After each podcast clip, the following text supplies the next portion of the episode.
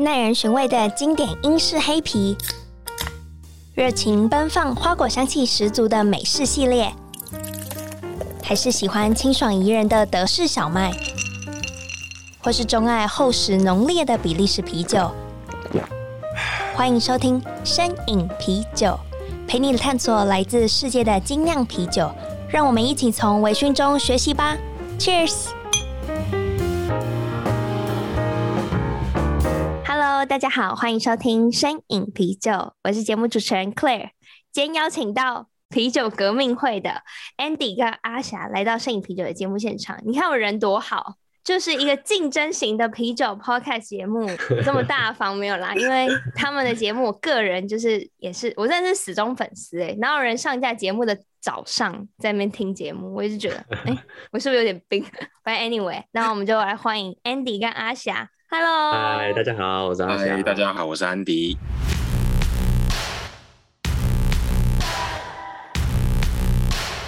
全体注意，喝啤酒，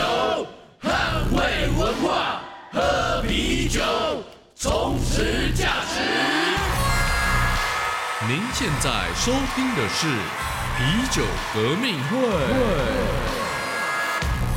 那我们就先来欢迎阿霞，来帮我简单的介绍一下你自己。好，大家好，我是阿霞。那我其实跟大家没有什么两样啦，我自己也是一个啤酒爱好者。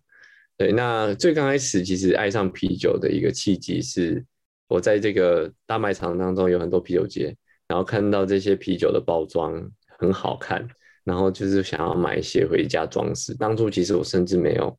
真的想要去喝那些啤酒，甚至。只是急着，赶快把酒喝完，然后留下那个瓶子这样子而已。那直到说，在这个收集罐子的阶段，就发现说，啤酒喝起来其实蛮有趣的，然后风味上就是变化很多样这样，所以才从那个时候开始想要认识更多啤酒，然后进而去上了品饮课。那品饮课当中，就是把所有的啤酒类型，还有一些历史都，呃，都是一起，就是在同一段时间把它全部。吸收起来，那那时候我就对整个啤酒文化有更多的概念。对，那接下来就是当然自己喝一喝之后，可能就是会开始蠢蠢欲动，会想说，那我自己是不是也可以酿酒？那刚好我二零一五年的时候开始喝的时候，呃，自自酿啤酒，就是在家里自己酿酒，也是比较盛行的那段期间，也是刚开始，那时候就有蛮多的课程。那我那时候就自己有去参加这自酿的这个课程，然后去学怎么在家酿酒，然后就开始在家酿啊酿啊酿啊，然后就是刚开始当然第一批酿出来是很有成就感嘛，可是酿到后来就是觉得，哎，好像外面买酒还是比较快嘛，不用在家酿了五六个小时，但酿出来其实自己也没有那么的喜欢，也没有那么满意，对，所以最后才决然的踏入了职场，就是全职在这个商业酒厂做酿酒的工作。那现在我人在美国啦，所以我们今天录音时间会比较就是特别一点。其实因为在台湾工作一阵子之后，也决定说想要来啤酒发源国之一美国这个地方，也是精酿啤酒这个精神所提倡的一个国家嘛。就是说这个东西是在美国发生的，所以精酿啤酒在美国是非常成熟的地方。所以我也因此决定说要来美国这个地方看一下，然后在这个地方精进一下自己酿酒的技术。然后也可以开阔自己的眼界，看看这个市场，认识更多业界的人，然后也有更多的资源可以满足我这个 这个书呆子想要学更多啤酒知识的这个心，这样子。那 Andy 呢？大家好，我是 Andy。然后我自己其实最开始，我跟阿霞一样，自从大卖场开始，真的认真的开始接触啤酒。那我还印象中。从大卖场第一支我买的最有印象，应该说是两支最有印象是杜菲尔跟奇美兰，这两支算是我的启蒙酒，就是最开始有印象的。然后因为那一段时间大概在一二年、一三年的时候，台湾其实那个时候精酿啤酒开始有了酒展，就是我还记得是第一届的啤酒革命，然后去参加之后就哇，就是打开整个啤酒的视野，觉得五花八门，有很多东西可以研究。然后我是一个。如果很喜欢的东西，就会想要好好投入研究的人，所以我就开始一头栽入，就是啤酒这样子。然后喝了一阵子，就会开始不满足，可能是原本是去一个店家，然后再就是看啊，还有没有什么其他店家也有啊？那喝了一个酒厂，开始研究，哎，还有没有其他国家的酒啊？然后，哎，喝了这个其他国家的酒，那还有没有其他就是台湾自己的啊？就开始哇，一发不可收拾，然后就也开始说，嗯，自己一个人喝好像有点无聊，想找其他人一起来喝。所以其实我现在身边很多朋友都是当时候开始一步步走来，然后身边认识的朋友到现在变得都超级熟的那一种。就是我觉得这是我自己喝啤酒一开始到现在，我觉得最可贵的地方，就是认识很多人，甚至有些在国外的朋友，就是可能比利时啊、日本啊、美国 等等，我觉得很有趣啦。所以我觉得对我来讲，啤酒不是一个酒精饮料，它对我来说是一个人与人之间产生连结的一个最好的媒介。所以我觉得啤酒真的很有趣，大家赶快来喝啤酒。我们这边也想要先跟那个酒友们说，就其实我们现在录音的时间是接近半夜十二点，所以一个是还没有开嗓的阿霞，一个是接近快要睡着，声音很带非常有磁性的 Andy，然后我个人也是真的要快睡着，不过我觉得就是很难得有机会可以把我们三个凑在一起，然后阿霞现在人也在美国嘛，所以你其实没有介绍到精华，就是你目前的职业是。哦，其实我现在就是在商业酒厂是做酿酒师工作，嗯，所以我现在人在美国，所以才会造成说现在我们录音时间蛮特别的。好，那我这边也想要跟大家说，就是其实之所以会想要找两位来上摄影啤酒的节目，其实最主要的就是应该很明显吧，就是你们也做了一个啤酒节目，是怎么回事？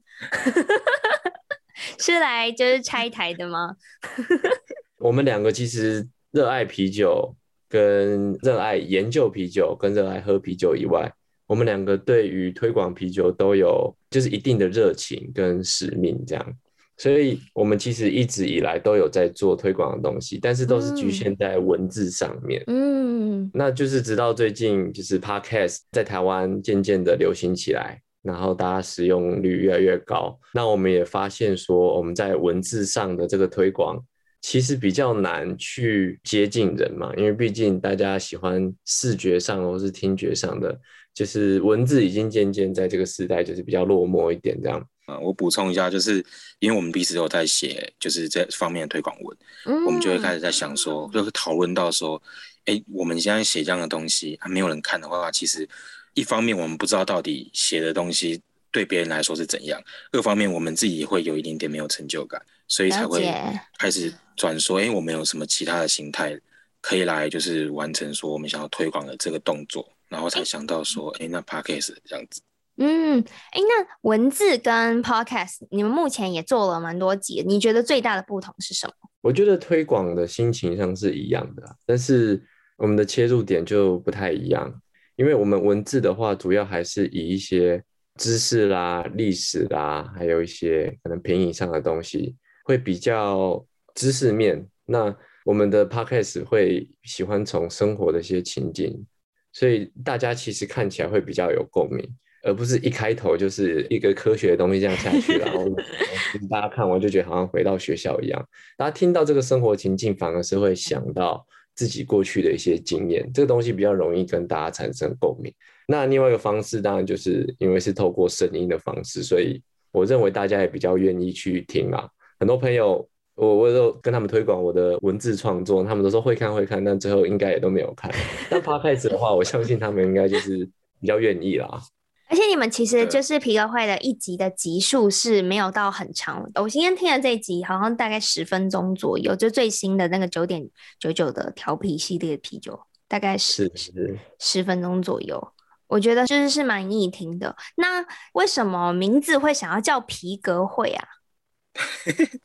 我我先讲啊，就是其实我们一开始讨论过很多啦，因为其实我们其实本名叫啤酒革命会啊，只是因为当然后面觉得说就是缩写比较比较容易讲，嗯、所以变啤革会，然后反而就是有些人觉得啤革听起来就是很逗趣这样子，就是反而不是在我们原本我们原本想传达的意思上，我们原本叫啤酒革命会是。觉得说，就是因为原本 Craft Beer 精酿啤酒，它其实在美国最开始在兴起的时候，它就是一场革命，就是为了要对抗就是商业啤酒，然后让那个更多啤酒的风格或更多元的可能性能够流行的一个寓意吧。所以，我们其实用啤酒革命会也是一种这种感觉，就是希望说，因为现在啤酒在全世界都在流行，可是其实大家的流行趋势有时候是比较哗众取宠的。那我们会希望说，其实啤酒有很多不同的面貌。那我们希望颠覆就是大家原本的刻板印象，而是它不是只有现在的一种感觉，你可能还有别种的。它有其他的一些寓意，那我们希望说能够透过就革命这样的东西，然后来来唤起大家对于这些的重视。就是我们希望说是用这种方式来比较严肃的感觉，然后再带到我们其实我们是讲轻松的情境这件事情，给大家一个反差。嗯，我很喜欢你们的那个片头。就是很像一群士兵，对对对对对，我因为我是没有革命过啊，所以我不知道革命的感觉应该是怎么样。反正 就是因为我是早上听的，就觉得哦好，我醒了，我醒了，谢谢谢谢。就是听完片头就知道，好，可以进入正题了。有一种，可能是想开头破题吧，就是让大家可以就是透过片头就可以先感受到一下我们的那个，我们真的很想要革命的这个，我们的决心这样子，对，我们的决心，对。那前面你们在想就是主题的时候，你们是怎么样做讨论的啊？就是是比如说目前最新的议题是什么，你们把它拉起来，还是你们早就已经有拟好几个想做的方针？其实我们的主线的节目方向是以就是一些迷思嘛，或是这个刻板印象为主，嗯，所以我们的取材其实都还是其实很简单，就是从生活上我们朋友常听到的，或是说哎。欸网络上有很多个啤酒讨论的社团，那上面其实都可以看到非常非常的多，大家对啤酒真正的想法是什么？那我们从这边其实就可以取材到非常多的题目，嗯，因为这毕竟也直接反映出一般人对啤酒的看法是现况是怎么样。那我们可以怎么样去透过这些题目去把大家带回，就是比较正确的一些观念。以及就是提供更多的全面的想法，让大家去思考这些事情，而不是好像停留在一些旧有的刻板印象而已。所以其实这个取材就是在现实当中去取这样。而且我们有发现，其实有些生活情境不是说像大家想的，你可能是没有什么在喝啤酒，或者是一般大众才会想到。其实有很多的迷思是，就算是你已经很懂喝啤酒，或你已经喝啤酒很久的老手，你其实可能也有时候会有一些迷思。所以这才是我觉得我们做这个这个主题的时候，用生活情境来带最有意义的地方。因为生活情境东东西麻烦就麻烦在，它可能不是一个单一理论能够去诠释，它其实可能涉及到很多的背后很多的一些因素的考量，它可能有很多因素啦，所以不是像大家觉得说哦，它因为这样所以就一定这样。所以我们希望说用这种方式来带的时候，会让大家就是在生活中遇到的时候会很有共鸣，这样子。对啊，所以其实我们在节目当中，我们有时候会提到说，我们两个其实也有相同的疑问。这革命其实不是只是好像是我叫大家去革命那种感觉，而不是是我跟大家一起革命。我们在准备节目过程当中，我们也都一直有学习。那甚至有些观念，我们可能以前没有想的这么的透彻，这么的全面。那在这个过程当中，就是跟大家一起学习更多这样。了解，那你们虽然是说轻松的角度切入，可是我想要就我一个听众角度，我自己是对啤酒知识很热爱的人，所以我自己听起来会很愉快。可是说真的，内容还是不轻松啊，是主题轻松，可是我真的听的时候觉得，嗯，它还是不轻松，它还是有很大一部分是啤酒知识。那你们在这过程中，你们是比较想说，那我就做非常专业，还是？我尽可能的轻松的包装专业，其实它其实有点像那种泛科学的那种感觉，就是我们其实一定是有知识面的东西，但是我们避谈那个专业术语。如果你听我们一些节目，会发现 我们把很多的术语变成是一段话来来解释或带过，但是我们尽量不用那种我们常看到就是定义类的东西去讲这个事情，因为讲定义东西，大家会其实因为其实听 Podcast 跟文字有个最大不同是。它不像文字，你这样看过去之后，你马上有问题可以停留在那边，然后再思考那句话的意思。嗯、听东西是听了就过，你除非要再重新倒带或重新往回听才可以。所以其实我们不希望说大家有一种听过去之后这一集里面的东西好像哎完全没有记住的感觉。所以我们其实有稍微把专业术语啊或我们想要传达的观念一次不要放太多，所以我们才会用生活情境。因为当你有这些条件去限制的时候，其实它就不会有那么多的例外状况，不会像说我们一般在解释一些可能真的啤酒里面比较哈扣的一些知识的时候，你要调列很多的因素，很多的可能性。其实，在生活中遇到的时候，不会有那么多的可能啦，通常都是一些已经很缩限的情境这样子。所以我们希望用这种方式来让大家比较。就像你说的，不要就是吸收不了的感觉。嗯，对。那一方面是不要用专业的术语跟字词以外，其实我们两个也很常讨论一个东西，就是我们要用怎么样的比喻。我们会尽量用一些生活的比喻去诠释，这样大家就不会有点像摘入教科书里面的感觉，而是说大家透过生活最常遇到的这些比喻，然后去理解，这样其实有办法稍微把它。轻松一点啊，对，我们也是尽量透过这种方法。那目前就是有得到什么样的 feedback？我还蛮好奇的，就是比如说亲友听了以后，他有没有说了什么？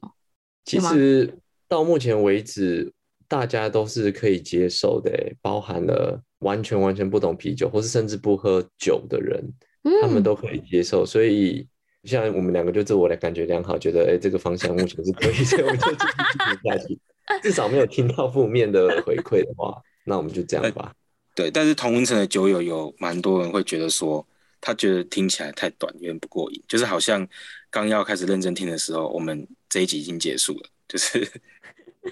唯一有听到的回馈，就是觉得真的要兼顾的话，可能要改善，可能就这一点吧。但是这跟我们原本的设定是有点不一样。所以我们后来除了主线的 EP 之外，我们有支线的 SP 系列，其实就是有点。我们在 SP 系列里面，就是跟大家纯粹分享一些看法跟趋势，或直接是聊天的方式。那目前的话，其实还是希望节目还是偏短，但是其实我们这一类型的可能就不会特别去限制我们的聊天时间，大概就会再拉让它拉长一点，可能到半小时之类的，就是可能大家也会听得比较过瘾。因为有些趋势，有些聊天类的东西，其实比较难，真的是缩在就是。我目前设定的十到十五分钟之间。嗯，其实我自己的节目就因为本来要就是也是要做啤酒，然后我就想说二十到四十分钟是一个比较好的区间。然后有时候讲了太多专业的东西，就会把它缩成就是剪辑之后就变十几分钟。可是后来我就发现，哎，有这么多类型的啤酒节目。的话，我把我自己定位在哪里，这也是会自己问自己的，就是哎，大家为什么要听你的而不听别人的？后我就发现，哇，那我好像更想要做的是一种陪伴的感觉，就是我希望有啤酒知识在里面，可同时我希望大家是可能开车的时候啊，就是做家事的时候，可以有我这个声音，然后带一点知识，然后陪伴大家。所以我后来的节目就是会偏长。就就是我开始就越做越长，越做越长，然后就到了四十分钟、五十分钟，然后让大家就 就就我自己想要陪伴大家。所以像卡米罗的那一集，就是其实讲到蛮多 啤酒知识，那个是因为你有没有想剪掉，但剪不掉嘛？因为因为老大说要就要的。没有没有，我跟你讲，那个是听众敲碗，因为如果有在听节目的话，就知道其实都是以访谈为主，然后怎么后来又有就是啤酒知识，是因为。前期一开始设定是想要做硬知识，所以像是德系啤酒、美系啤酒都是坐在很前面几集。后来就有听众就是留言给我说：“哎、欸，请问一下专业知识的部分还会做吗？我想听。”我想说：“好了，好了，好了。”就是我还有留就是比利时跟英式，所以后来就是也比较会发挥了。对对对，像可以出一集这样，可以做一集。对，可是我真的以为收听率会比较不佳一点，因为它比较硬。他会比较生硬，或是像是 Andy 之前就讲说我，嗯，我会我会飘走。可是那集英式还是不错，表现的还是不错。我偷偷讲一个有可能的结果，因为听完之后要再重听，因为中间有地方没听懂，所以只好再往前放一次。所以那个播放率搞不好就是这样起来的。有可能，有可能。我跟我帮你跟我老板说。因为那一集我听超多次，因为我每到听到一个程度的时候，我觉得不小心，因为就是做别的事情做太入迷的时候就，就哦，刚听到哪里了，所以重听就直接重听。对，其实我听你们节目也会往回拉，因为我是一个很需要全神贯注听的人，所以我即使听你们的，你们的比较分钟数比较短，可是我觉得人在维持注意力的时间还是没有到那么长，所以我还是会回拉。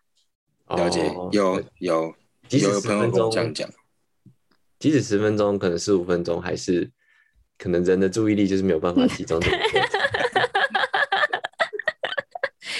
尤其在我们都尽力了。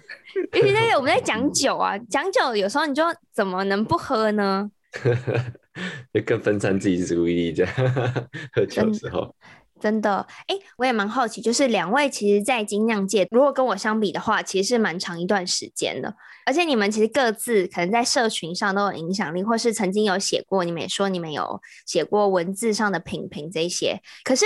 会不会遇到一个情况，就是其实今天这一支你喝的酒，其实风味没有那么 OK，你们真的敢说吗？就是敢说它真的酿的很不好，它真的不好喝？我的话，我是求证派的，所以假设是这是我可以联络得到，比方说是进口商或者是酒厂，我会直接先去问。啊，可是这是 base 在说，大部分我想问的，可能我都有办法透过关系或透过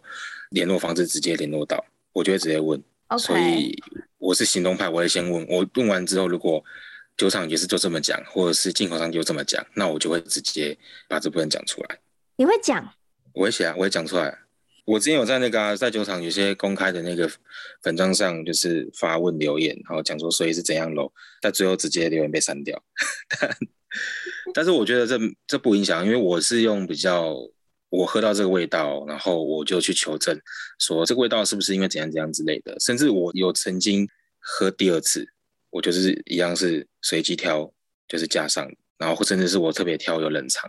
有冷链的店。去买再喝一次，如果也是这样子，没什么好说的。我还是讲出我的经历这样子。因为我也是 BJCP 的评审嘛，所以、嗯、所以其实以评审的身份来讲，我以前的想法会比较倾向于说这支酒有什么问题，就是要讲出来这样。我也是会讲的人，但是我现在比较倾向于就是中性一点，因为毕竟在酒厂工作久了，其实每支酒都是就是酿酒师自己想要表达的一个状态，所以。如果我喝到一个风味，我觉得不太正确，不太，或是我自己不太喜欢，或是我知道它可能是不良风味，嗯，那我的说法以前可能会比较呛一点，就就觉得说这这是应该是有问题的，或者可能有点对情绪上这样，但是现在就会比较属于说，我会很中性讲说，这支酒我自己个人没有很喜欢，那原因是什么？那我讲出来这个东西的话，如果对方。他能听就听嘛，那他听不下去就是听不下去嘛。但是我也没有说我要批评，或是我想要特地攻击人家什么的，因为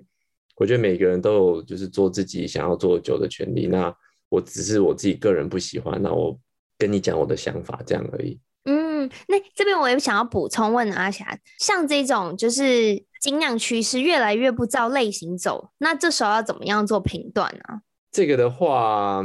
嗯。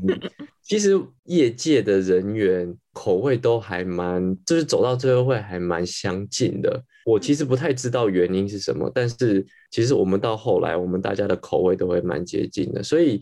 大家在讨论酿酒上面就会比较有一些共识啦。所以这个其实本来就已经跳脱出类型，但是可能大家讨论的是干净度啦，或者说这个平衡度啦，或者是呃想要表现的东西有没有出来。类似像这种东西，所以，嗯，我我自己觉得在业界里面的的这个啤酒研究上比较不会有这个问题。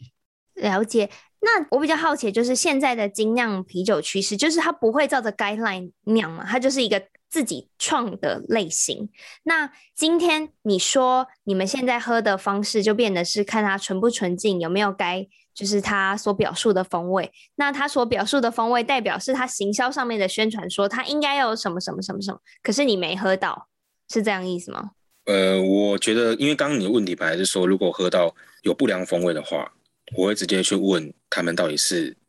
有这样的有这样的状况是是不是有怎样的问题，但如果是只是个人风味不合口味的话。我不会用概念去看它，因为其实，在商业商业作品上，其实本来大家就不一定要照概念走了，多的是完全不在概念上面的，专门酿那些风格的啤酒。所以我觉得这件事情是回到个人喜好这件事。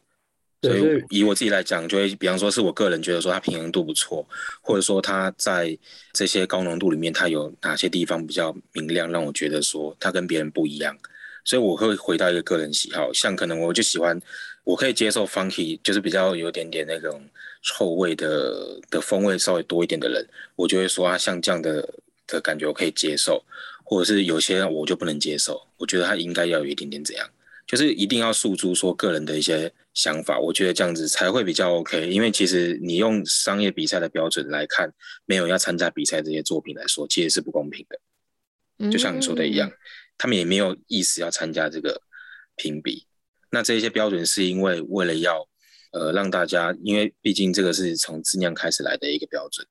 你要大家就是能够有改善的时候，你必须要有一个标准，才能够让大家有一个遵循的方向。对，所以我觉得不是拿来做评断，说你的酒量的好不好，在商业上这不是那一个标准在，我觉得。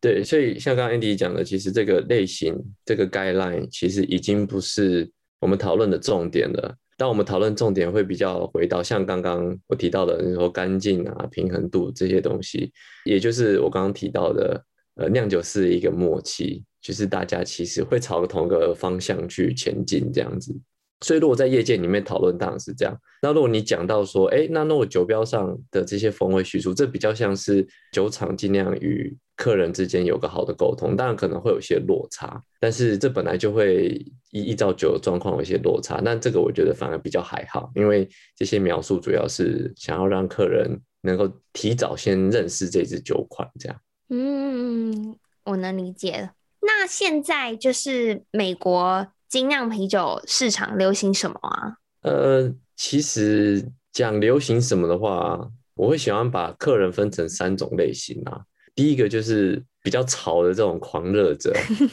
那其实这种客人他们就是想要追求一些新的酒，可能有些酒厂出新酒就会想要去试，嗯，然后有一些比较特殊的类型，新的类型出现就会去试，然后也很喜欢去追求一些重口味的酒。例如说啤酒花加特多啦，或者说酸度很高啦，或是呃可能过桶，就是就在这个桶陈的过程当中有，就是酒精浓度比较高，然后口味也整个浓度都比较高，就是类似像这种重口味的，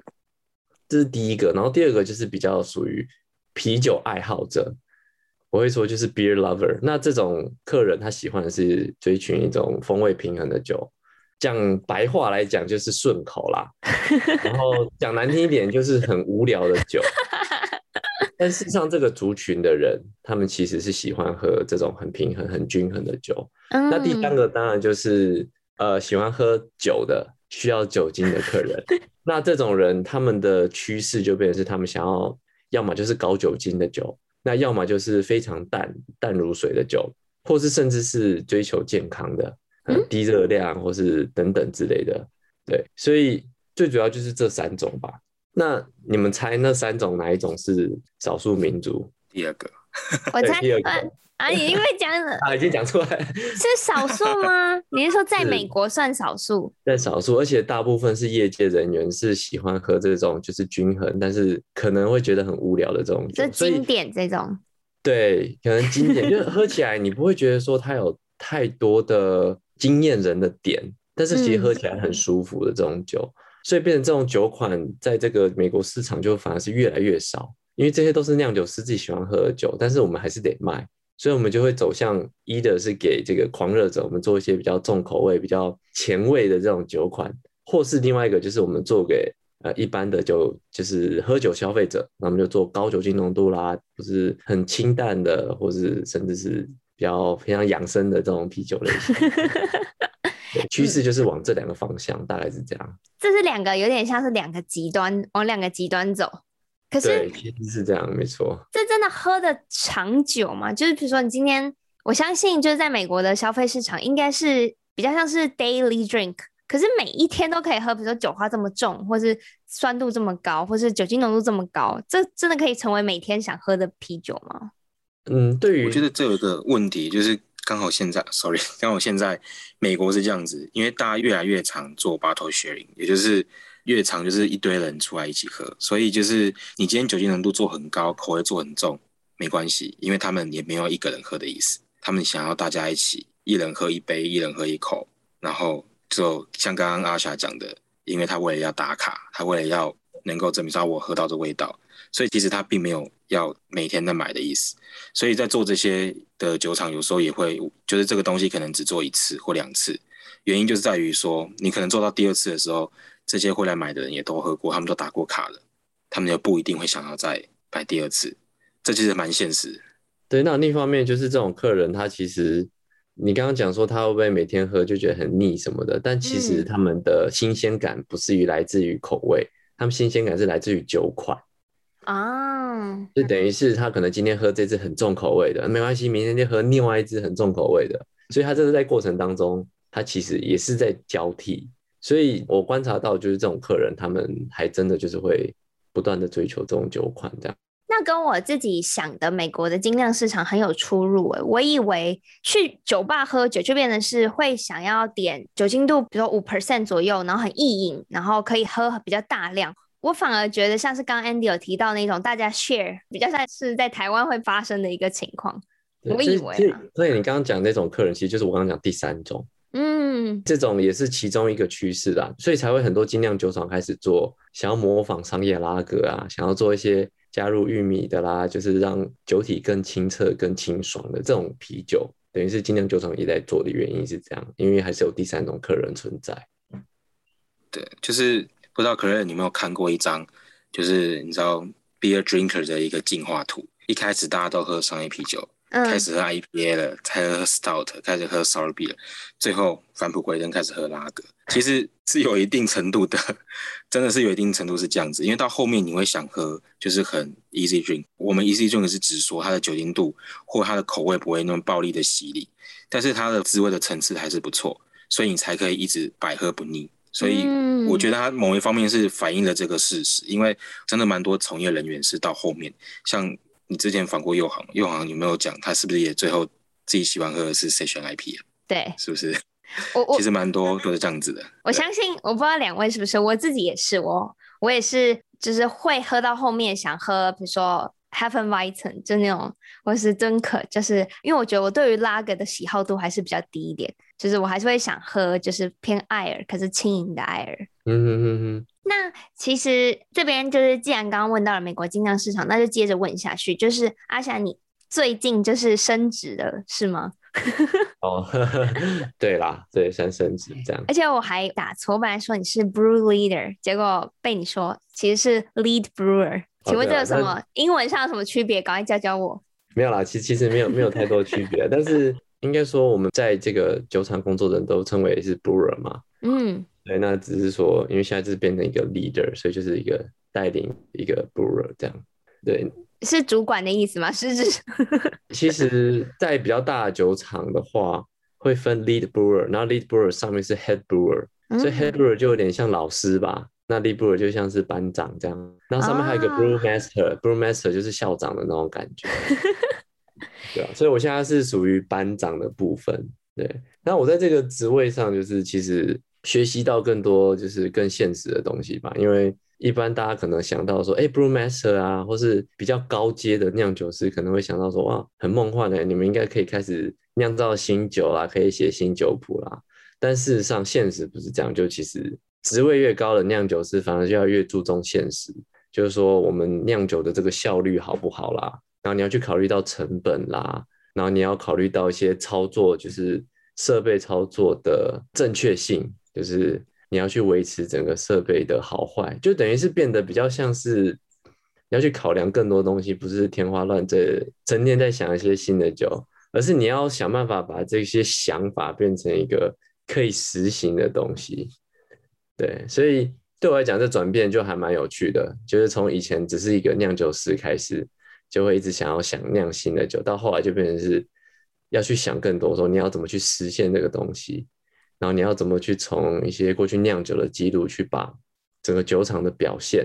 变得更好，然后可以把这些产能就是发挥到最大最好，这样。难怪就是我有听说，就是比如说你一个很新颖的酒款，通常产量比较大的酒厂比较难实现，因为有成本的考量。对，因为有人把这个想法丢出来之后，其实上头的压力就很大了，因为这个想法 我。实行出来是不实际的话，到时候就是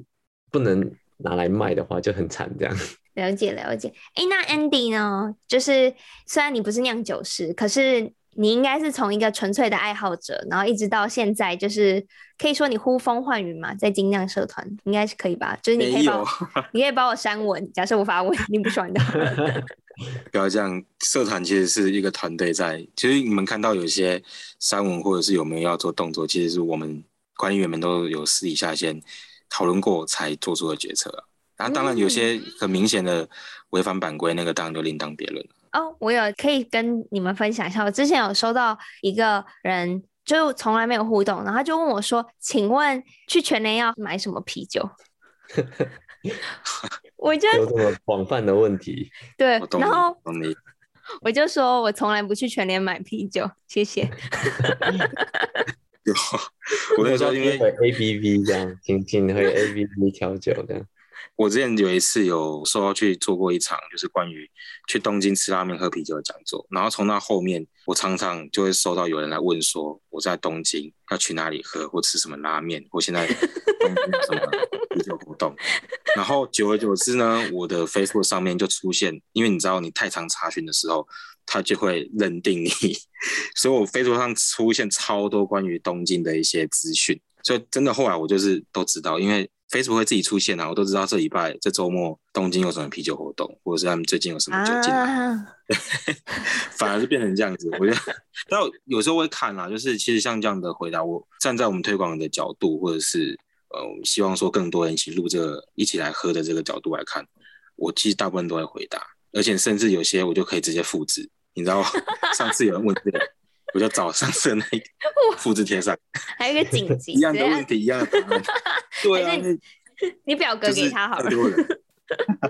然后也是这样的契机，因为我后来发现有些问题真的太多人会问类似的啊，所以这些东西就会变成是我跟阿霞在就是你知道想主题的时候，我们一开始在讨论主题，有些主题就是一定会讲的那一个 list 里面，就是我太常被问了，然后阿霞也太常被问了，就是几乎是 FAQ 一定会出现的那一种。所以，我们其实，在在那个频道开始前的一些草创的一些想法，其实当时我就已经丢出了四十几个问题，我们是可以做四十几集的。哇！对，所以其实真的非常，就是我们从板上啊，从就是现实生活中看到非常多的类似的，就是常出现的一些问题，这样其实蛮多。好，那现在不能讲已经录过的内容，你们要各讲。三个就是你们最常被问到的问题，可是不能是你节目已经有出现过的问题。现在要临时就搞，你刚刚说了四十个，你现在要想三个，谁想先回答？就三个，没有，你不用跟我讲答案，那个要保留。如果想要知道答案的人，可以去听啤酒革命会。哦，好，我们最常被问的啤酒要不要加冰块？为什么不能加？为什么要加？然后为什么啤酒喝啤酒要用杯子喝？然后这也是我超常被问到的。然后为什么喝不同啤酒还要用不同杯子？你怎么那么雅给，就是那么给吧？哇，还要呛一下，各种 diss，真的。那我这边，你知道我喝酒的人都有点情绪，然后我们就会喝完这个开始 cos，然后你要花那么多钱喝那种哦，喝啤酒要一两千块，哦，那喝什么东西啊？就 你知道，就是会有像这样子的 murmur，但是我觉得都是对啤酒的不了解。就像我可能也不了解别人在做某些事情为什么要这样做，就是我们有在我们的观念来是匪夷所思，嗯，所以我们才想说要用真的要用比较轻松的话语让大家能够。了解，因为有时候没有碰过的东西是完全不会知道的，这是事实。嗯嗯嗯嗯，合理合理。那阿霞，你想好了吗？我想，我想到超过三个，刚才想到几个了。给你讲五五个好不好？给你讲五个，我就先不要，今天先不要睡了。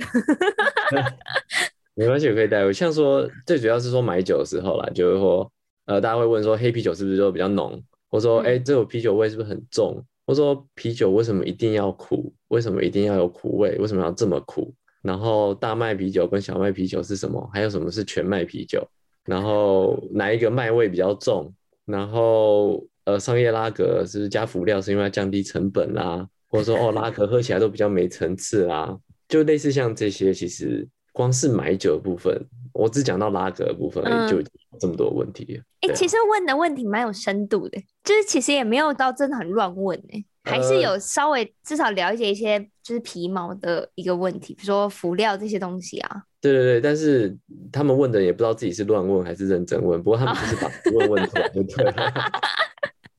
对，就是可能我们知道答案的人才会知道说他真的是乱问，或是他有问到一些核心这样。OK OK。对，但我们还是会把它拉回去，我们的核心的一些观念跟价值这样。对对对。那你们有成功的，就是也不能说游说，就是在回答的过程中，或是互动的过程中，有一些你的就是观众啊，就因此开始钻研啤酒的，有吗？目前是还没有啦，毕竟我们也没有做很久，我们上线到现在也才两个月而已。文字，文字，文字呢？哦，文字部分吗？嗯，哎、欸，好像没有、欸我。我是有推更到，可是是比较像是，因为我之前比较常在一些社交场合出现，就是会认识一些朋友，然后就会来聊天。因为其实我觉得喝酒都是这样的经历。前面我可能没有讲的很仔细，就是我最开始也是因为说，哦，呃，去参加的就是酒展，然后啊、呃、去了店家，常去之后。认识常去店家的其他客人，然后接着就去品酒会，接着再去国外的啤酒节，去各种的活动，然后网络上会聊天，然后国外的网友就大家都是都认识在一起。所以其实你在网络上认识或者在场合遇到别人的时候，你要做各种的推坑是很容易的，你有很多机会可以认识。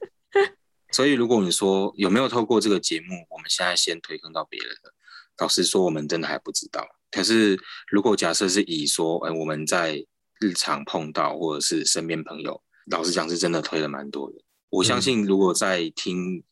呃我们节目的这个听众们，大家如果是常在喝啤酒的，或许你就是你朋友中心目中那个啤酒王，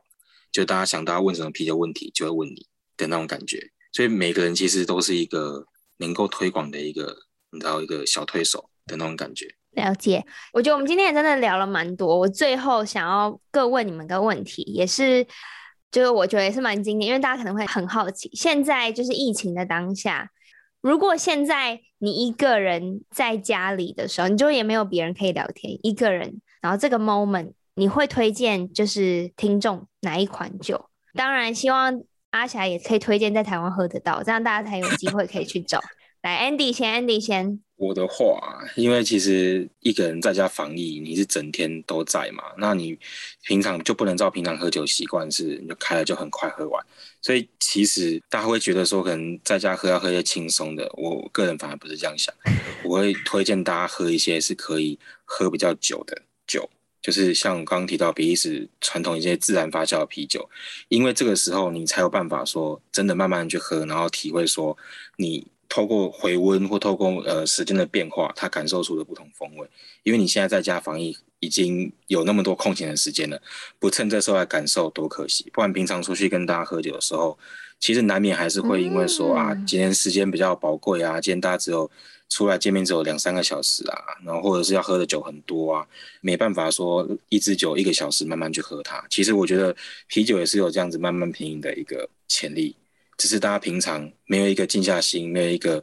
没有一个适合的时空来做这件事情，所以我会推荐大家可以尝试一下这种的啤酒。台湾其实算是有 Lambic 蛮多的一个国家，就是台湾算比较早进比利时啤酒，所以可以推荐大家可以去找一下。像我刚刚提的康迪龙、康迪用这个酒厂，或者是像三号喷泉这些，在台湾其实不算难找到。其实你只要在周边的一些啤酒的专门的店家，其实他们大部分都会有这些酒，而且价格。A B B 应该有卖嘛？哈，对不对？对，都有卖，都有卖。谢谢，谢谢。哎，很会啊，很会，很会。对，A B B 都有。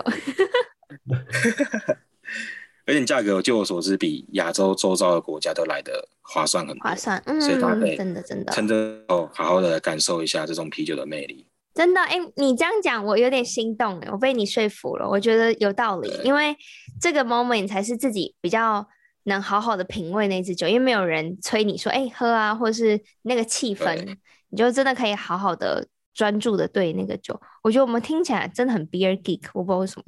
因为我 自己都说没有，我我其实不太算，可我现在觉得，对我也是会在那边喝，好像也有被我们感染了这样。对，不要影响我。那 阿霞呢？因为我我也不确定台湾的酒款，所以我可能不是推荐酒款，我是想要推荐大家喝酒的方法。好、嗯，就是因为毕竟大家在家很闷嘛，然后出去可能也不能去哪里嘛，所以稍微在那个就是夜配一下我们自己的皮革会。我们皮革会其实。前面几集强调蛮多说喝新鲜的啤酒这件事情，所以这个东西到底有没有那么重要？我就推荐大家，反正在家可能太闷，就出去外面的便利商店逛一逛也好，去超市逛一逛，就去找那个很新鲜的酒，然后你也可以再找一个可能放常温架、没有冷藏，然后它包装已经时间过很久，比较没有那么新鲜的酒，就拿回家来自己好好的品尝一下。不要说好像我们讲了很多理论，其实你自己体验一下，你就会知道了。啊，对，然后顺便去外面逛久的时候，你知道吗？也可以散散心嘛，反正可以去超市啦，让自己的身心都健康一点，不要说一直关在家里这样。然后找到了不错的样品，一个很新鲜的，一个是可能没那么新鲜的，自己体验一下那个差异在哪里就知道了。了解。然后如果不知道的话，就可以去听啤酒革命会，对，我们都会在节目中帮大家解答。有体验到，对，对，对，但是还是可以听一下这样。对。然后如果不想去超市，也不想去超商，可以问一下 ABV，就是真的，对，ABV 也会帮你准备好所有需要的酒的。真的可以欢迎大家就是订购我们外带外送服务 abvshop.com.tw，谢谢大家。